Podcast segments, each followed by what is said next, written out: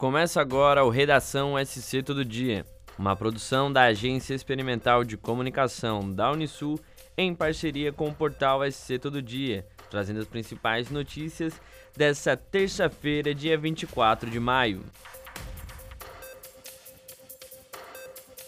Foi liberado hoje, às 10 horas da manhã, o primeiro lote de restituição do IRPF 2022 que já está disponível para consulta. Esse lote contempla também restituições residuais de exercícios anteriores. O crédito bancário para 3.383.969 contribuintes será realizado no dia 31 de maio, no valor de 6 bilhões e 300 milhões de reais. O valor será destinado a contribuintes que têm prioridade legal, idosos acima de 80 anos, pessoas com deficiência física, mental ou moléstia grave e aqueles cuja maior fonte de renda seja o magistério.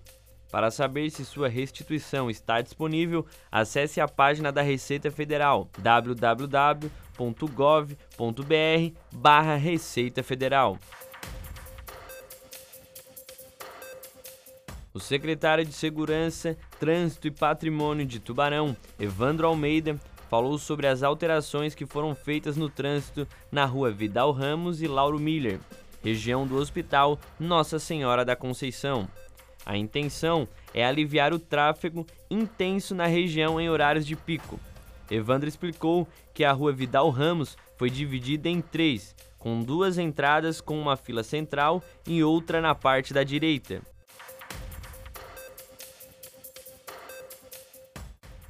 Desde que as temperaturas baixaram no estado, algumas ações do setor público estão aliviando o frio das pessoas em situação de rua.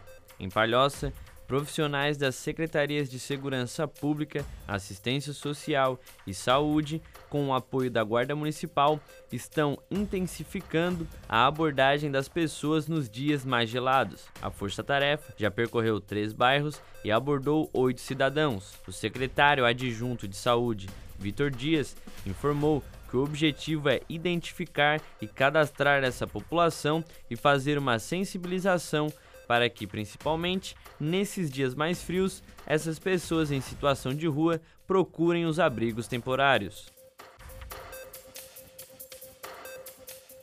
Governo municipal de Uruçanga e moradores das localidades do Rio Carvão Baixo, Rio Carvão Alto, Santana e Santaninha estiveram na Assembleia Legislativa de Santa Catarina na última segunda-feira com o intuito de cobrar agilidade do Estado para a pavimentação da SC 440, a rodovia dos Mineiros. O projeto, que foi protocolado na Secretaria de Infraestrutura em setembro de 2021, já teve quatro alterações referentes à sinalização, parada de ônibus, ponte e uma parte da geometria.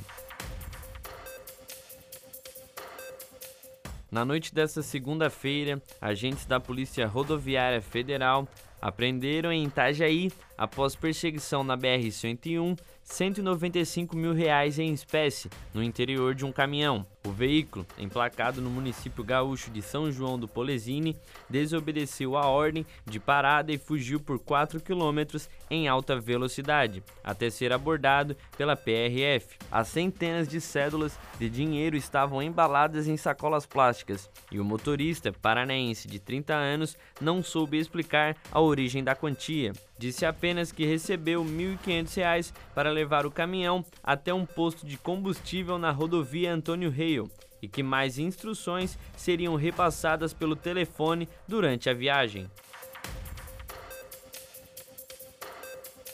Ao longo de 2022, não será incomum ver obras acontecendo em Capivari de Baixo.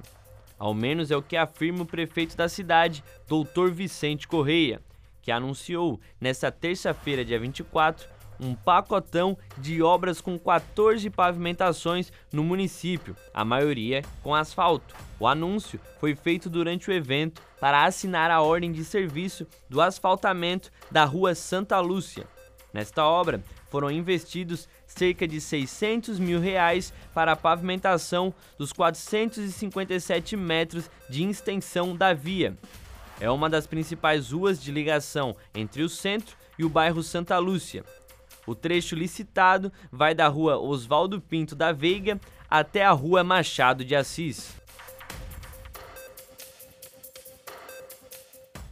Para mais notícias, acesse o portal SC Todo Dia. Até o próximo episódio.